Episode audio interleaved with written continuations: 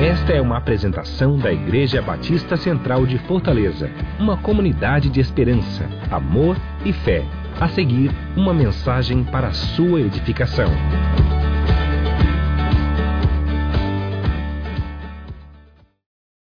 Olá, boa noite na paz de Jesus. Continuo me chamando Armando. Muito bom adorar a Deus com os irmãos, como bem enfatizou Aristides, e particularmente essa última música, né? Eu me lembro Márcio Rocha, que já esteve aqui entre nós quando compôs essa música anos atrás, irmão do Frísio. E quantas vezes eu ouvi essa música e chorei como criança lá no meu cantinho, às vezes viajando, às vezes no carro, às vezes no avião, seja lá onde Deus me encaminhasse. Né? Como é bom a gente poder adorar a Deus e se emocionar através do cântico, da canção. Ah, hoje é um dia muito especial para a nossa nação. Eu imagino cada cabecinha aqui super curiosa com tudo que está acontecendo, né? E ao invés da gente olhar para um placar eletrônico indicando os votos de A, de B, de C, eu quero convidar você a tirar a sua mente do horizontal de Brasília e elevar essa mente para a eternidade para o trono da graça de Deus, lugar onde você escolheu estar desde o início aqui, né? À medida que nós fomos adorando ao Senhor, cada música, eu teve uma hora que eu percebi que o cântico congregacional estava até mais forte, mais alto do que esses irmãos amados tão dedicados e irmãs aqui ao ensaio desses cânticos. Isso é porque vocês de fato cantam com o coração e cantam para a glória de Deus. É muito bom, não tem lugar melhor o que é interessante é que na eternidade, daqui 100 anos, né?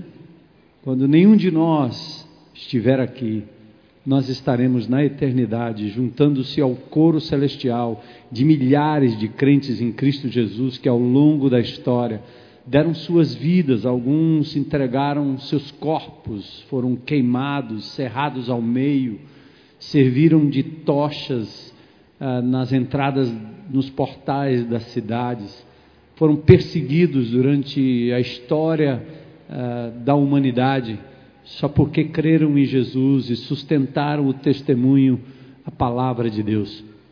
E lá eles estão na presença do Senhor, eles não estão lá estudando a Bíblia, eles não estão lá é, fazendo um tratado teológico, eles estão lá simplesmente adorando, cantando, louvando a Bíblia fala no Apocalipse de um novo cântico, um novo cântico, um novo cântico. Eles estarão declarando o que vocês fizeram aqui durante muito tempo: Santo, Santo, Santo, Santo, Santo é o Senhor Todo-Poderoso que é, que era e que há de vir.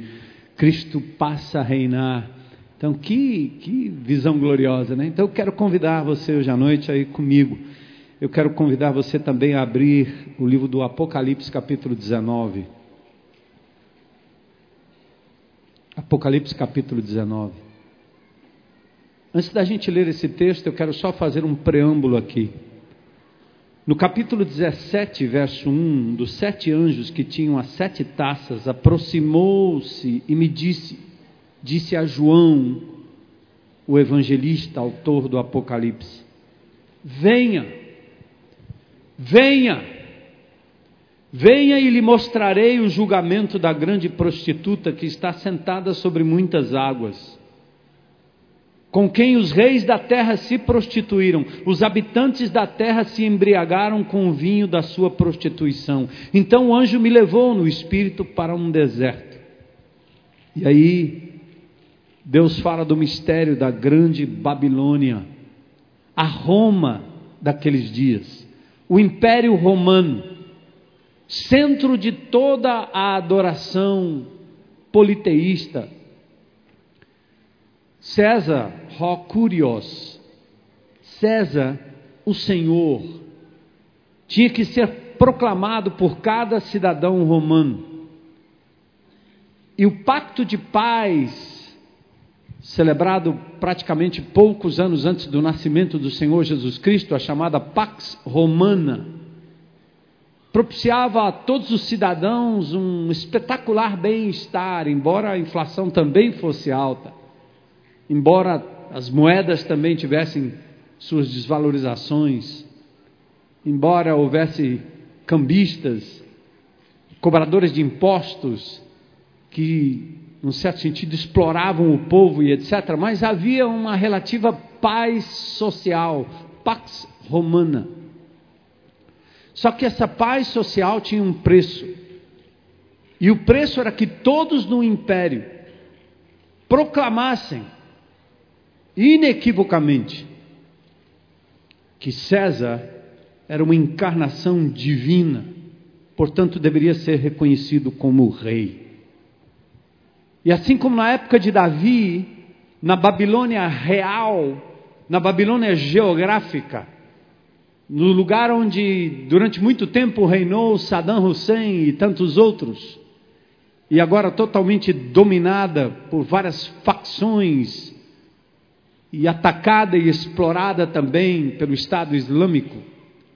Ali naquela Babilônia, Daniel e seus amigos se recusaram a dobrar o seu joelho diante da estátua do grande Nabucodonosor. César era proclamado desta mesma forma.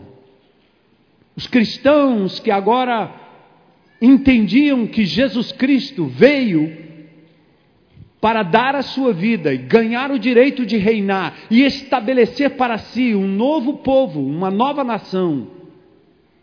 A sua eclesia, a sua igreja, dos tirados para fora, do mundo para Deus, propriedade particular de Deus, reino de sacerdotes. Eles tinham que dizer que Jesus não era o único Senhor, mas César. E nesse momento, quando eles se recusavam a declarar aquilo que seria a lealdade ao império para as benesses que o império oferecia, e quando eles se recusavam a negar que Jesus Cristo era o único Curios, Senhor, seus bens eram confiscados. As famílias eram arrastadas das suas casas para as arenas. Eram levados à morte, levado para os leões, para o grande Coliseu em Roma. Em outras instâncias também sofriam de todas as sanções. Essa é a grande Babilônia que se alimentou do sangue daqueles que creram em Jesus Cristo e deram suas vidas, aquela multidão de mártires, aquela nuvem de testemunha de Hebreus capítulo 11, que plantaram uma semente do Evangelho que brotou e chegou até mim, chegou até você, chegou até nós, com o sangue, com a vida deles, porque eles não se dobraram ao império romano.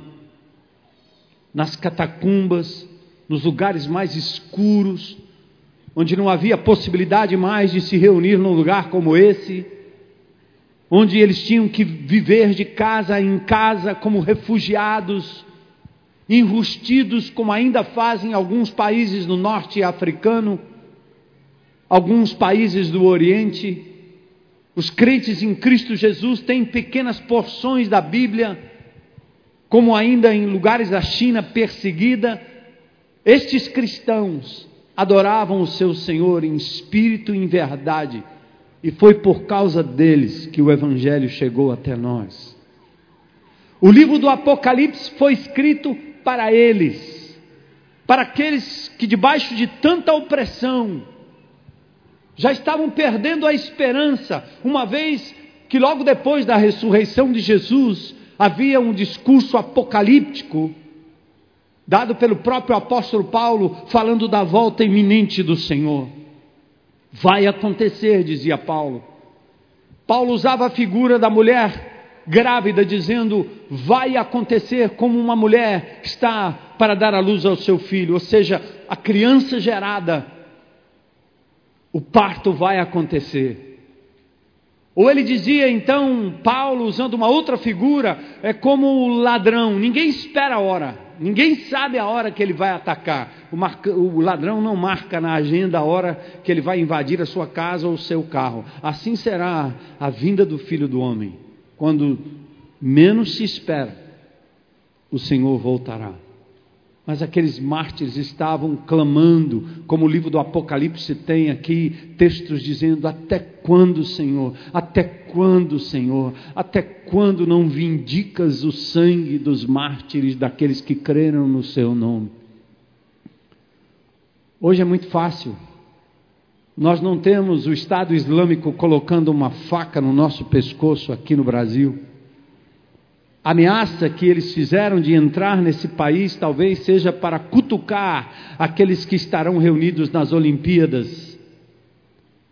Mas o Estado Islâmico, embora esteja parte dele já, num certo sentido, alojado ali em Foz de Iguaçu, onde o islamismo toma conta de grandes regiões, e os brasileiros mais informados sabem disso, eles ainda não estão perseguindo ninguém por isso.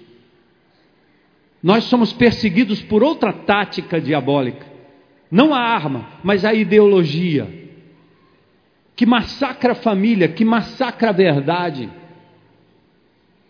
Que está impregnando o nosso país de injustiça, independentemente do partido. Então o livro do Apocalipse vem como um alento para aquele povo sofrido que talvez tenha ressonância no seu sofrimento hoje. Vivendo o que você vive, vendo o que você vê, e às vezes perdendo um pouco da esperança. E eu quero dizer para você que a resposta do povo de Deus às armas, às lutas, aos facões, aos rifles, as armas contra essa perseguição louca que nós vemos ao nosso redor, contra essa insegurança total, elas não são armas humanas. O povo de Deus responde em adoração. O povo de Deus faz uma conexão direta com a senha no nome de Jesus e alcança o trono da graça e aciona o maior dos poderes, capaz de reivindicar as pequenas e as grandes causas, capaz de mudar o coração do rei, que Provérbios 21, diz que está nas mãos do Senhor e ele inclina para o lado que ele quer. Não nos compete levantar e hastear bandeiras, qualquer que seja a cor nós somos cidadãos celestiais. E o nosso governante mor, o nosso Senhor, o nosso general, o nosso rei, é o rei dos reis, o Senhor dos senhores. Ele ganhou o direito de reinar e nada escapa ao seu controle. Aleluia. Nós não vamos entrar no jogo dos humanos sem Deus, sem esperança, sem Cristo. Por isso o Apocalipse é dado. No capítulo 18, o Império Romano tem a sua queda antecipada. Depois disso, ouvi outro anjo que descia dos céus, tinha grande autoridade, a terra foi iluminada por seu esplendor, e ele bradou com voz poderosa: Caiu, caiu a grande Babilônia, ela se tornou habitação de demônios e antro de todo espírito imundo, antro de toda ave impura e detestável, pois as nações beberam do vinho da fúria da sua prostituição, os reis da terra se prostituíram com ela, à custa do seu luxo excessivo, os negociantes da terra se enriqueceram. Caiu, caiu, caiu a Babilônia. Deus está antecipando para o seu povo o que aconteceria alguns séculos depois século V, século IV, a derrocada do Império Romano, perdendo para o Império Otomano. Roma praticamente desaparece da terra como império. Que incrível! Algo que tomava quase parte de todo a, o mundo habitado daquela época desaparece como num instante. Assim foi com o Império babilônico, assim foi com o Império Persa, Medo-Persa, Império Grego, depois o Império Romano. Esses impérios são erguidos e eles caem, mas o que permanece para sempre é o império do nosso Senhor e Salvador Jesus Cristo. Aleluia. Povo de Deus, os fiéis, os servos recebem então não só uma declaração de derrota final do inimigo, e mesmo que dure mais um tempo, mesmo que o sofrimento perdure por um momento, o Senhor não tardará. E no capítulo 19, ele chama o povo sofrido, com sangue nas mãos, sem ter para onde ir, jogados de um lado para o outro, só porque foram crentes em Cristo Jesus, seguidores do nome, do caminho do Senhor de Nazaré. E aí, talvez vivendo a opressão e a penúria, tendo que viver como lá em Roma, nas catacumbas romanas, que eu tive uma época atrás o privilégio de adentrar andares e mais andares debaixo da terra, onde os crentes em Cristo Jesus se reuniam em grupos de relacionamento. Eu só posso ver assim celebravam a ceia do Senhor, compartilhavam a palavra de Deus e sobreviveram ao império que lá na superfície caçavam os crentes em Cristo Jesus, ou caçavam os crentes em Cristo Jesus para destruí-los. E de repente, no meio de todo esse sofrimento, o Senhor manda um convite de casamento. Povo meu, vai haver um casamento a noiva é a minha igreja. Está sendo preparada para o noivo, o Cordeiro de Deus, que foi morto, mas que vive para todo sempre. Atente, povo de Deus, atente. Deus abre as janelas da eternidade e nos manda um convite. E eu quero convidar você a ler comigo o capítulo 19, os versículos 1 até parte do verso 10. Vamos ficar em pé para essa leitura?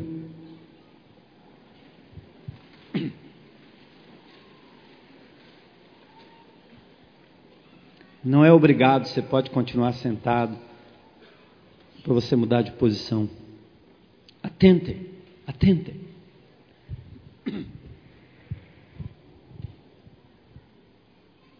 Aleluia. Depois disso, ouvi nos céus algo semelhante à voz de uma grande multidão que exclamava: Aleluia! A salvação, a glória e o poder pertencem ao nosso Deus. Pois verdadeiros e justos são os seus juízos. Ele condenou a grande prostituta que corrompia a terra com a sua prostituição. Ele cobrou dela o sangue dos seus servos. E mais uma vez a multidão exclamou: Aleluia. A fumaça que dela vem sobe para todo o sempre.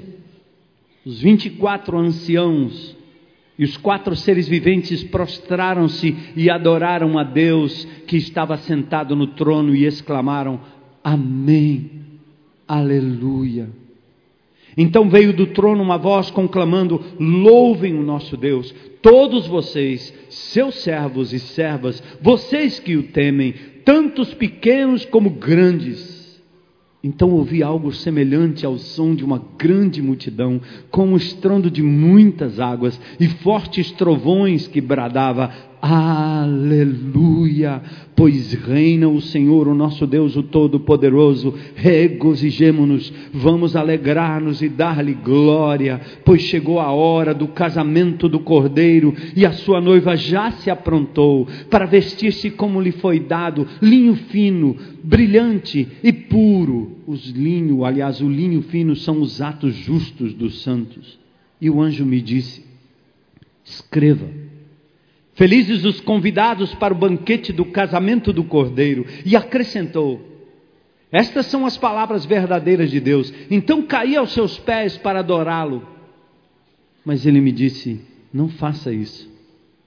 Sou servo como você e como seus irmãos que se mantêm fiéis ao testemunho de Jesus. Adore a Deus.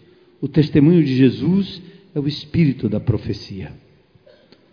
Fala, Senhor, ao nosso coração. Nós construímos aqui, Senhor, espiritualmente falando, um altar de adoração ao Teu nome.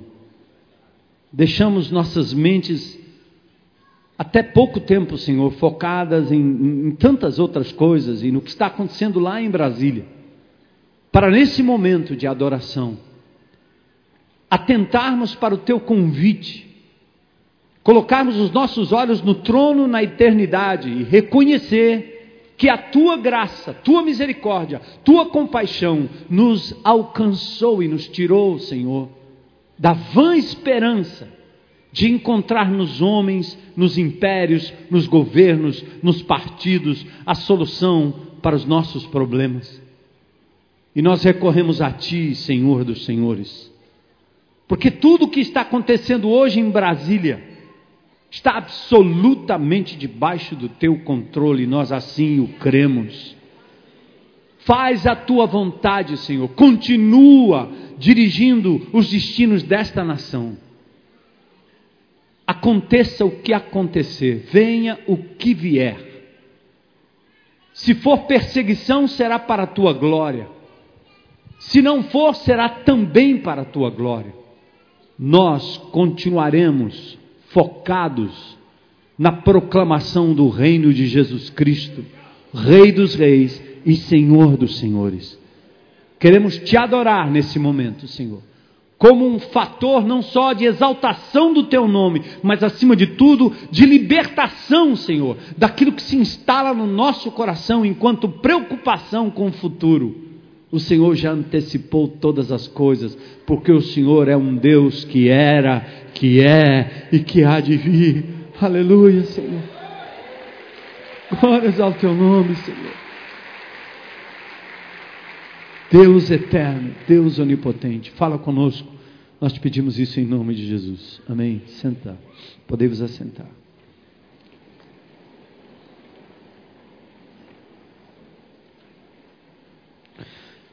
Ah, para aqueles cristãos daquela época, que alento. Esse reino de maldade terá fim. As crianças não mais sofrerão, os jovens não mais estarão à deriva, os velhos não mais serão preteridos, os doentes serão sarados, os abatidos serão consolados, confortados. Não haverá mais solidão, nem pecado, nem choro, nem pranto, nem dor. Caiu a Babilônia, Deus levará a cabo o seu plano. E Deus então nos convida, mesmo em meio ao sofrimento e talvez com lágrimas descendo dos nossos olhos, ao percebermos tudo que está ao nosso redor, Ele nos convida a uma alegria que o mundo não pode dar. A política de pão e circo não pode dar. O entretenimento disfarçado pela mentira daqueles que querem apenas enganar, seja de um lado, seja do outro, não pode propiciar essa alegria que nós temos de conhecer o início e o fim, o Alfa e o Ômega, o Deus que era, que é e que há de vir, e que tem o absoluto controle da história. Todo o céu se regozija com a queda da prostituta, e os primeiros versículos do capítulo 19 relatam a derrota final do anticristo e a vitória do nosso Senhor Jesus Cristo. O clima é de festa, o clima é de bodas, celebração.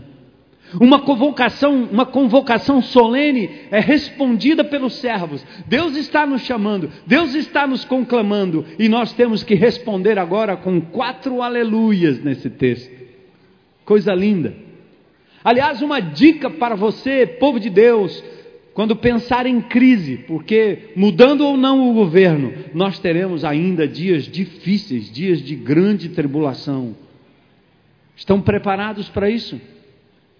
Como estar preparado? Salmo 44, 6: Não confio em meu arco, minha espada não me concede vitória. Salmo 112, 7: Não temerá más notícias, porque aquele que está no Senhor, o seu coração está firme e confiante nele. Não temerei más notícias. O texto diz no Salmo 143, 46 e 3: Não confie em príncipes, em meros mortais, porque eles são incapazes de salvar. Ainda que um exército se acampe contra mim, meu coração não temerá, Salmo 27, 3. Ainda que se declare guerra contra mim, mesmo assim estarei confiante no Senhor, Deus da minha salvação. E aí começa o versículo 1 do capítulo 19. Um cântico de aleluia, o primeiro aleluia dos quatro. Aliás, a palavra aleluia, que é característica do Velho Testamento como um termo hebraico, ela aparece transliterada no grego, no Novo Testamento. Só que aqui são as primeiras menções da palavra aleluia no Novo Testamento, lá no capítulo 19. Só nesse texto, quatro aleluias constitui a resposta do povo de Deus à crise, à luta, a tudo que se vê e que se vive. Mas a resposta também é a esperança que vem da eternidade. O coro celestial se pronuncia pela vindicação da causa dos justos. Atentem Capítulo 18, verso 20, o texto diz: Alegra-te sobre ela, ó céu, e vós, santos apóstolos e profetas, porque Deus já julgou a vossa causa quanto a ela, a Babilônia, esse governo devasso, que destrói, que acoberta de todos os lados, com chavos políticos de todas, todas as formas de novo aqui, amados, entendam: seu pastor não está falando nem de A, nem de B, nem de C, mas de tudo que está ao nosso redor. Coisas às quais nós estamos sujeitos como indivíduos. Por isso, o texto diz aqui que essa Babilônia que domina, seja situação, seja oposição, essa Babilônia, Deus há de julgá-la por aquilo que ela está fazendo aos pequenos, aos grandes, grandes, aos velhos e às crianças. O coro é composto de todos que se acham no céu. Aleluia! Aleluia! Que quer dizer simplesmente falem bem do Senhor, louvem o seu nome, proclamem o Senhor Assim como você tinha que dizer ave César, ave César, ave César. Assim como você proclama o partido, a situação, chama o nome A, nome B, tem o time A, tem o time B, o filho A, a filha B, o pai, o irmão, o amigo, o namorado, o ídolo, o cantor. Aqui está dizendo que é um, uma homenagem prestada ao Senhor dos Senhores, isto é, Aleluia.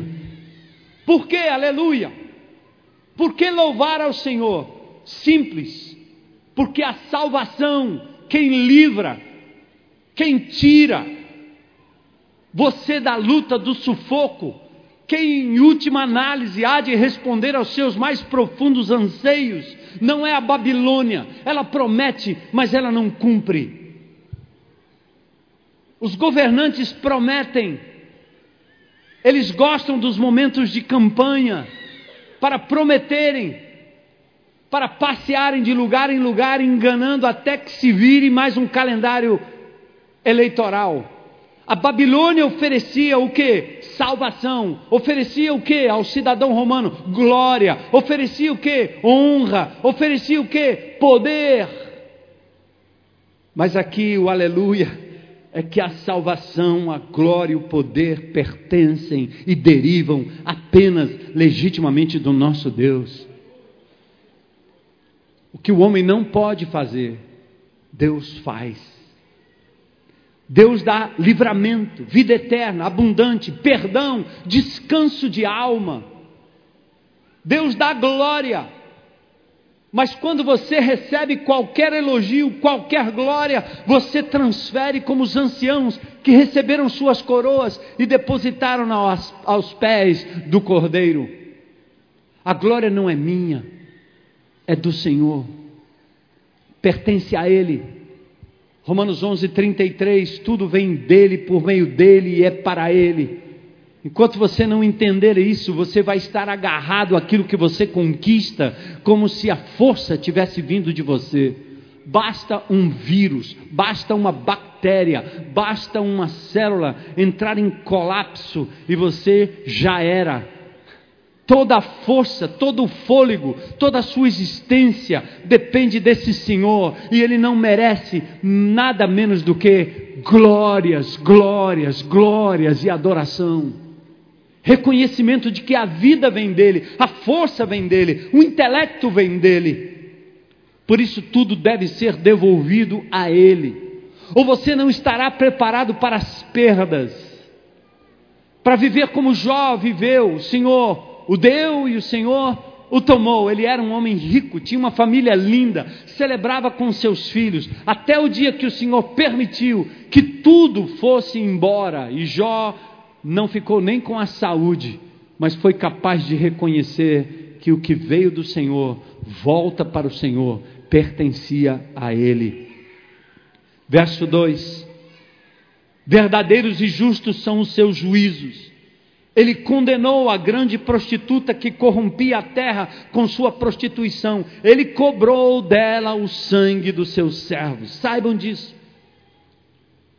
Qualquer perseguição ao povo de Deus, aos cristãos, incluo aqui algumas freiras e padres católicos que nos países árabes, ou lugares onde os árabes estão, onde o Estado Islâmico avança, onde o islamismo avança, a perseguição violenta. Vidas estão sendo ceifadas. Mas o Senhor cobrou da grande Babilônia o sangue dos seus servos. A promessa de Deus se concretiza com a queda da grande Babilônia, julgada com justiça em resposta, sabe a quê? As orações. Pasme. A senha. O código. O WhatsApp divino. O Facebook pessoal, o Instagram direto é o seu acesso, como naquele filme que muitos de nós assistimos aqui, o chamado Quarto de Guerra, onde aquela mulher pequena, frágil, entra no seu quarto, ajoelha-se diante do seu Senhor, sem nenhum espetáculo público, sem que ninguém possa ver, e aquela mulher consegue, com a sua oração, mudar a história da vida de um homem. Nós podemos mudar uma história na vida da sua família, no seu trabalho, na sua vizinhança. Você pode ganhar uma nova perspectiva da crise, da perda, da doença, da dor, apenas se você entrar no trono da graça de Deus através de nenhum outro intermediário senão a pessoa do Senhor Jesus Cristo. Essa tem sido minha luta pessoal. Hoje eu passei quase uma hora conversando com um jovenzinho aqui sobre esse questionamento de que o quanto as pessoas têm que depender de um líder, de quanto as pessoas têm que depender de alguém que interprete a palavra para que você possa ter qualquer contato ou conhecimento com Deus. Desde que nós é, é, é, a, como as pessoas dependem de um momento e de um lugar onde você proclama: venham aqui, porque aqui agora vai ter a oração e aqui nós vamos furar o céu juntos. Como é que isso acontece na perseguição? O que acontece com você? Que tem acesso individual, experimente mudar a sua história em oração pessoal, íntima, como Jesus disse na orientação pouco antes de dar o Pai Nosso. Entra no teu quarto em secreto, o teu Pai que te vê em secreto te responderá, te recompensará. Ao invés de criarmos alienados de liderança, nós queremos libertar o povo para que se tenha acesso à palavra e à presença de Deus, onde quer que o povo ande, onde quer que as pessoas andem. E aqui não há classe dos intelectuais, dos mais capazes de compreender profundidade do Evangelho, mas dá-se a palavra de Deus e o acesso a esse Deus maravilhoso ao culto e ao ignorante, ao culto, ao simples, ao que tem e ao que nada tem, porque o Senhor põe o seu espírito sobre todo aquele que nele crê, independentemente da classe social. Por isso, o Senhor vindica a causa dos justos. Alegra-te, ó céu, alegra-te. Lá no livro do Apocalipse, capítulo 6, verso 10, eu me lembrei da época que eu me converti lá em Tucuruvi, nos meados de, dos anos 70, ainda jovem, metido a revolucionário, quase guevarista de carteirinha para compreender o poder do Evangelho de Jesus, e quando aquilo tomou conta de mim, eu me lembro logo fazendo parte de um coralzinho, é, a capela, e a gente cantava assim, as meninas perguntavam, citando o texto do Apocalipse: Quem são estes de brancos vestidos? De onde vêm e quem são? E nós respondíamos, os rapazes, estes são os que lavaram no sangue de Jesus, seus vestidos branquearam no sangue de Jesus. Quem são estes de branco vestidos? Quem são estes de branco vestidos? Estes são os que lavaram aqueles que estão sendo recepcionados na eternidade durante a história, que deram suas vidas. O Senhor tem ali um diálogo dos anjos do Senhor dizendo: Quem são estes? Quem são estes de branco vestido? Estes foram que, os que lavaram suas vestimentas da corrupção, do roubo, da mentira, da infidelidade, da preguiça, da incoerência, da traição, da maledicência, da de tantos males terríveis que estão impregnados em cada um de nós, tal qual está impregnado naqueles homens que estão agora tentando decidir o futuro do país. Mas estes de branco vestido são os que entraram na eternidade com seus, seus mantos, suas vestes lavadas pelo sangue de Jesus. E clamavam com grande voz, no apelo deles, até quando, verdadeiro e santo dominador, não julgas e vingas o nosso sangue dos que habitam na terra? E de repente eles entram na eternidade. Justiça que se concretiza aqui, porque já foi acordado nos céus. Louve! E eu quero dizer para você que vive a angústia da solidão, da depressão, da indignação de estar vivendo momentos terríveis por conta da economia, por conta de, de uma desventura na família, no relacionamento. Enquanto você espera a resposta de Deus, experimente adorar, louvar.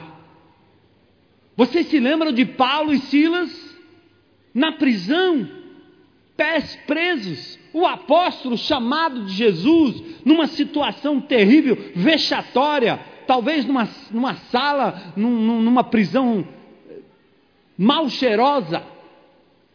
Por volta da meia-noite, Paulo e Silas começaram a adorar ao Senhor, cantar ao Senhor. Sabe por quê, amados? Porque a nossa resposta à crise não é argumento político, não é argumento partidário, não é argumento intelectual, não é discussão com quem quer que seja. O que nós temos que responder como povo de Deus é adorar ao Senhor, tu és santo, tu és justo, o Senhor tem um controle de todas as coisas. Move, Senhor, move, Senhor até quando, Senhor? Até quando nós vamos te adorar, te louvar, encher o nosso coração de louvor e de alegria no meio da morte, no meio da dor, no meio da perda, aleluia. Então louve enquanto espera a resposta. A vingança pertence a Ele. Ele retribuirá e fará sobressair a sua justiça. Salmo 37, 6 diz: Ele fará sobressair a tua justiça como a luz e o teu juízo como o sol do meio-dia. Creia. Pode esperar. O segundo aleluia. Mais uma vez a multidão exclamou: Aleluia, aleluia. A fumaça que dela vem sobe para todo sempre. Gente, o que é isso aqui? Quando você diz, como cidadão brasileiro, que esse país sofre o que sofre por conta da impunidade, e há poucos dias atrás nós tivemos o privilégio de estar exatamente naquele mesmo lugar, naquele mesmo congresso, naquele anexo, entrando por um lado, saindo pela dita chapelaria, para levar mais de 2 milhões de assinaturas, para que as 10 medidas possam, num certo sentido, nivelar todos, pegar todos, de todos os partidos. Ou nós, ou nós aprovamos leis justas para acabar com a impunidade, para tornar a corrupção um crime hediondo, ou não vai adiantar. Nós estamos apenas passando uma maquiagem, estamos sendo enganados e sairemos enganando e sendo enganados, eleição pós eleição. Nós temos duas creches aqui duas delas conveniadas com a prefeitura. Descobrimos aqui na comunidade uma creche que tinha crianças que mal recebiam alimento, que viviam num lugar podre, apodrecido.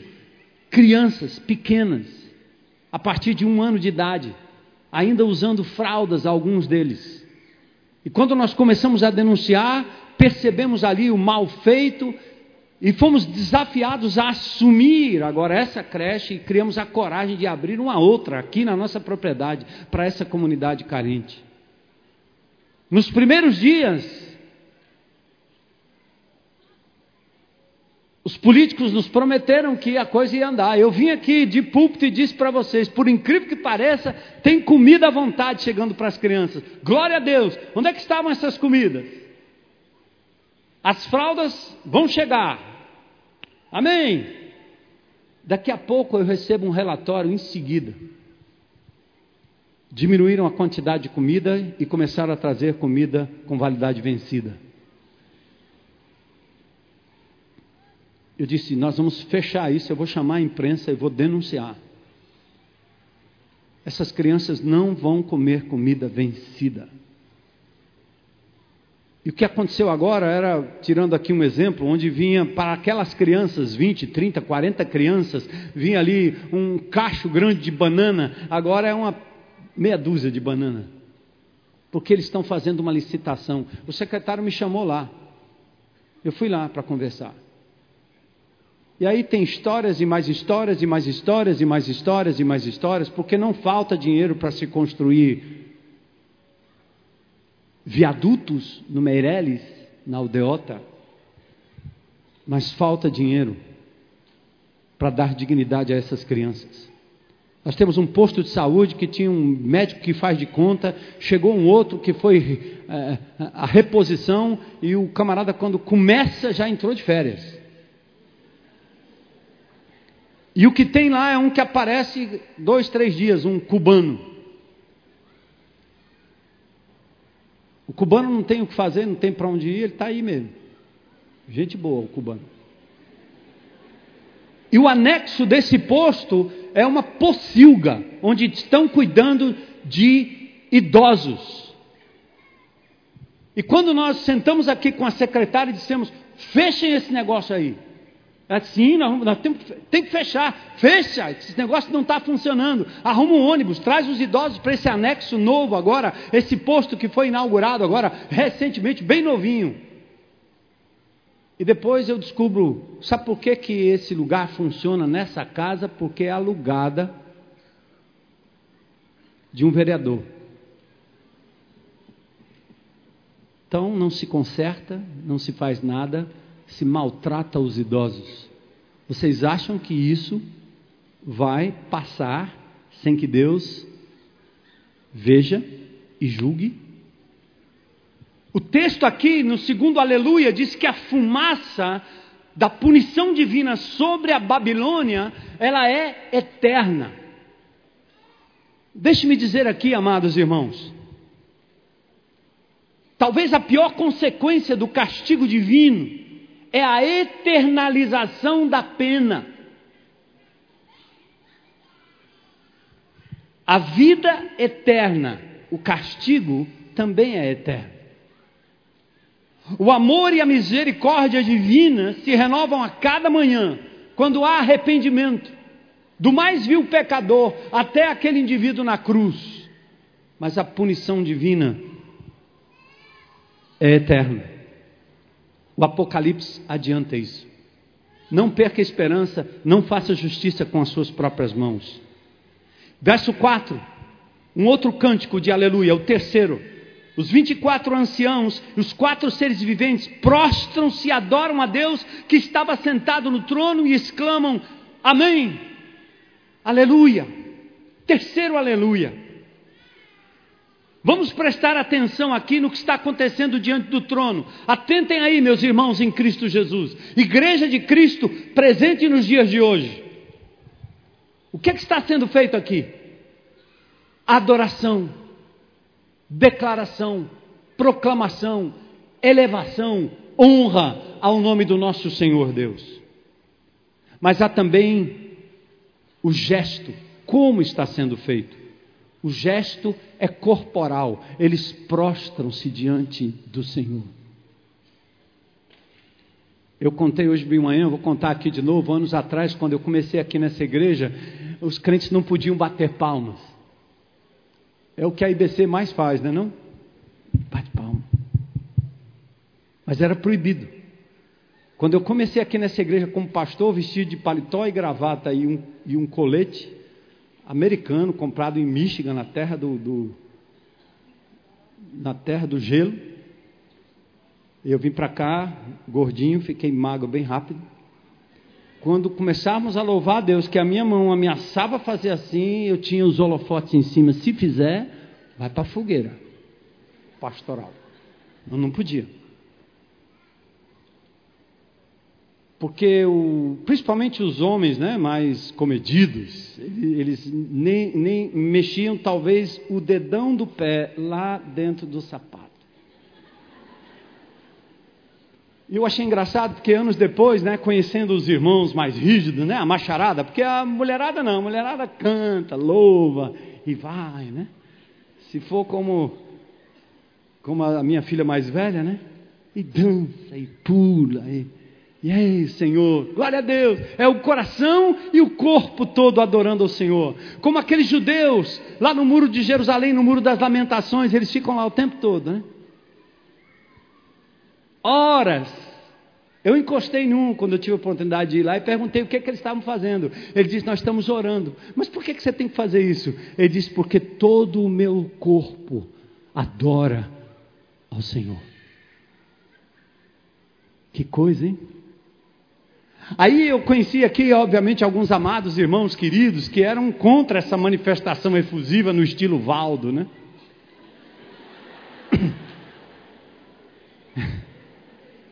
Eu estou achando que ele é o único são né, da história. Aí eu fui um dia no estádio. Cheguei lá, encontrei os amados irmãos do Sinédrio. E eles estavam lá, sentados nas almofadinhas, no canto do estádio, certo? E o time fez um gol. E eles pularam, eles, eu, eu, disse, eles vão fazer menos do que fazem no louvor a esse grande Deus e Senhor Jesus, né? Mas eles estavam no templo do futebol, nos deuses da bola, nos deuses do Ceará e do Fortaleza, tá certo? O jogo rolando, e eu vi irmãos de um lado, irmãos do outro, camiseta sem nenhuma vergonha, sem nenhum problema, certo? E estavam na arquibancada, e quando o time fez um gol, cara, que salto, que pulo, que coisa linda, que maravilhoso. E no meio do jogo tinha uns negócios que não era nada parecido com aleluia, porque era palavrão.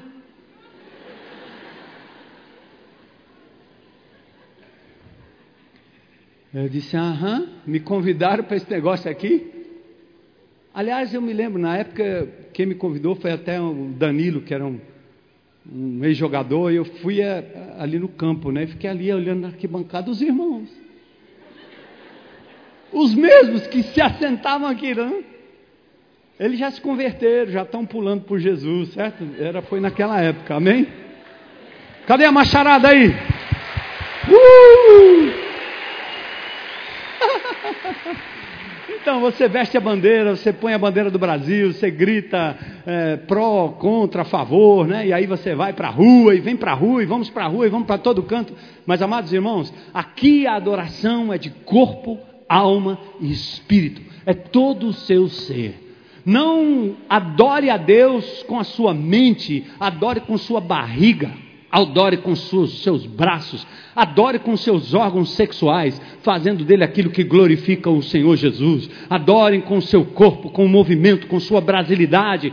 Seja efusivo para a glória de Deus que reina e vive para sempre. Ele merece o melhor de nós. Aleluia. Aleluia. Uh!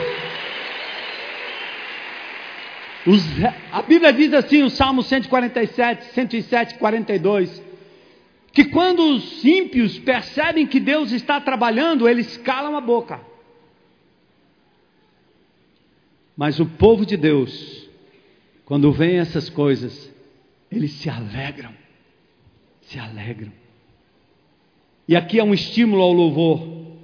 Salmo 100, aliás, o Apocalipse 19, 5. Então veio do trono uma voz conclamando: Louvem ao nosso Deus, todos vocês, os seus servos, vocês que temem, tanto grandes quanto pequenos, louvem ao Senhor. Essa é uma resposta natural daqueles que têm atitude e coração de servo. Adorem ao Senhor, louve ao Senhor. Prenúncio das bodas do Cordeiro, aqui agora é a igreja. O quarto cântico de aleluia, para a gente Finalizando. Verso 6. Então ouvi algo semelhante ao som de uma grande multidão, como o estrondo de muitas águas, fortes trovões que bradavam: Aleluia! Pois reina o Senhor, o nosso Deus, o Todo-Poderoso. Outra antecipação celebrada e conclamada através das vozes. Numerosa multidão, não é meia dúzia, não é um grupinho, não é um pouquinho mártires deram a vida para que milhares viessem ao conhecimento de Jesus Cristo. Paulo disse: Eu me torno tudo para com todos, para ganhar o maior número possível.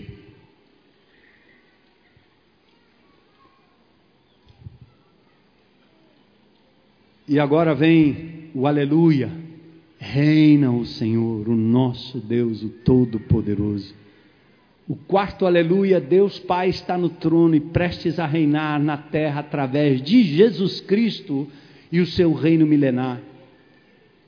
O verbo aqui é um auristo vocativo que indica que é o início ininterrupto de um reinado que não tem fim. E no verso 7 vem uma convocação agora, a alegria e a exultação que traz glória ao que possibilitou as bodas do, do cordeiro. A igreja entra em cena, irmãos. Nós estamos sendo preparados pelo Espírito Santo de Deus em santificação. Cristo está nos preparando para apresentar a si mesmo, nos apresentar a si mesmo como igreja gloriosa, limpa, santa, pura. Atente nisso. Assim como a Bíblia diz que o marido deve amar a mulher como Cristo amou a igreja, porque ninguém maltrata o seu próprio corpo, porque somos um com o nosso cônjuge. E a obrigação da palavra de Deus é que maridos sejam santificadores e não opressores, aproveitadores, senhores de suas esposas. Mas a palavra de Deus diz que nós temos a obrigação de imitar o Senhor Jesus Cristo, amando, purificando, querendo melhor, elevando, ajudando. É o que Jesus está fazendo com a sua igreja. Ele está nos limpando, Ele está nos lavando, Ele está nos preparando para a grande bodas do, do Cordeiro. A convocação é solene, então, verso 7. Regozijemo-nos, vamos nos alegrar e dar-lhe glória, pois chegou a hora do casamento do cordeiro e a sua noiva já se aprontou. A igreja, preparada para o arrebatamento. preparada para o Bema, o grande tribunal de Cristo, que vai julgar aquilo que fizemos ou deixamos de fazer, não para nos condenar mais, mas para que nós possamos olhar para os olhos daquele que nos amou e pensarmos, Senhor, por que, que eu não fiz? Já pensou? Por que, que eu agi assim, Senhor? Agora a igreja está solenemente preparada, a esposa, Gune e não Nunfe, indica o compromisso nupcial que começa com o noivado. O noivo, o marido, é Cristo. A mesma figura aplicada à Nova Jerusalém que desce do céu ataviada como esposa para estar entre os homens. Cristo purifica a sua igreja para apresentá-la a si mesmo. Que lindo o ministério de restauração nessa comunidade. Que lindo o CR, limpando-nos, lavando-nos, o grupo de passos, os grupos de relacionamento. Cada irmão olhando para o outro como um membro do corpo de Cristo vivo e dizendo: Amado irmão, faça isso não. Jesus ama você, Ele tem algo melhor. Deixa disso, para com isso. Não mente mais não. Não fofoca mais não. Não murmura mais não. Não critica dessa forma mais não. Volta para casa, ame sua mulher, ame seus filhos. Irmão, não fique devendo mais. Pague suas contas. Pague o que você deve. E aí você está fazendo, pelo Espírito de Deus, uma, uma cooperação com o Senhor, purificando a igreja, a si mesmo e o irmão, nos grupos menores. A restauração, o CR, o Ser Novo, o grupo de passos, GR, GL, GA, a prestação de contas entre irmãos. A honra do vestido confeccionado agora dos atos justos, olha que interessante, verso 8: foi-lhe dado para vestir-se linho fino, brilhante e puro. O linho fino são os atos justos dos santos. A noiva ganha as vestiduras brancas em contraste com a luxúria da meretriz, com aquilo que oferece a vaidade humana. O linho finíssimo representa os atos de justiça dos santos. É o que você faz de bom, de bem, é o que você faz para a glória de Deus. E eu recordo de novo, e um dia nós vamos ouvir esse cântico lá. Quem são estes? Quem são estas de branco vestido? De onde eles vêm? Quem são? Eles vieram do Ceará, de Fortaleza. Eles sujaram suas mãos ao abraçar o pobre, o simples, o presidiário, mas suas vestes foram lavadas pelo sangue de Jesus Cristo. E nós vamos ouvir o Senhor dizendo: Vem, vem, serva bom, serva boa e fiel. Vem, servo bom e fiel. Entra no gozo do teu Senhor. A ceia, o grande banquete, as bodas foi-lhe dado para vestir linho fino, brilhante e puro.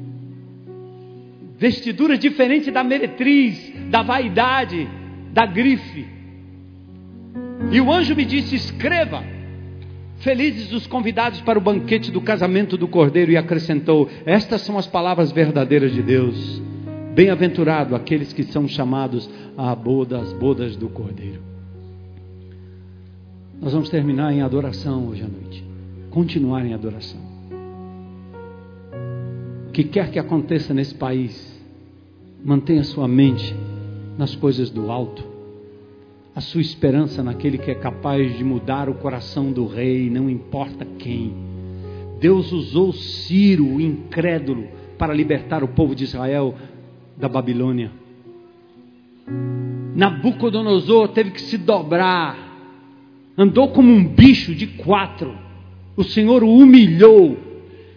E o Senhor é poderoso para humilhar quem quer que assuma o controle dessa nação, ou na continuidade ou na descontinuidade.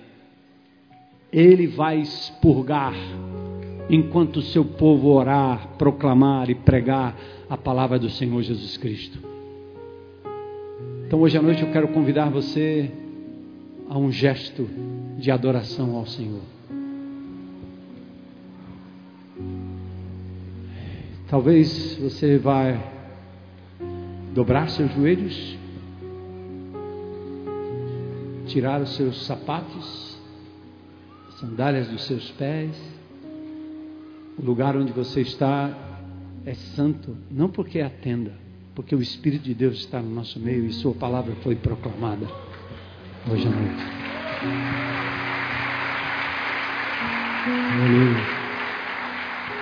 Então louve, adore, proclame o seu nome, faça isso sozinho em casa, adore ao Senhor, Ele reina para todo sempre.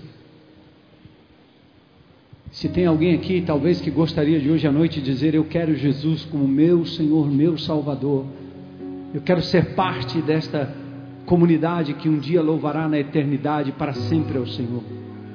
Eu vou fazer esse convite aqui. Tem alguém hoje à noite para dizer: Eu quero Jesus como meu Senhor, meu Salvador. Quero que a sua vida e seu sangue me lave. Glória a Deus, glória a Deus. Levanta a sua mão aí. Aleluia. A Bíblia diz que a festa nos céus quando um pecador se arrepende. Glória a Deus. Tem mais alguém coragem para dizer: Hoje é meu dia? Olha, vocês corram lá e abracem, eu não estou vendo. Aleluia, aleluia, aleluia. Todo joelho se dobrará um dia, todo, toda língua confessará um dia, mas todos o farão compulsoriamente. É bom quando se faz com integridade de alma e com voluntariedade. Aleluia. Glória a Deus. Se tiver mais alguém, quero convidar você a se colocar em pé para a gente adorar ao Senhor um ou dois cânticos para a gente encerrar. Enquanto você está aí, se quiser entregar sua vida a Jesus hoje, pela primeira vez, vem aqui à frente. Nós temos pessoas que vão orar com você aqui. Aleluia.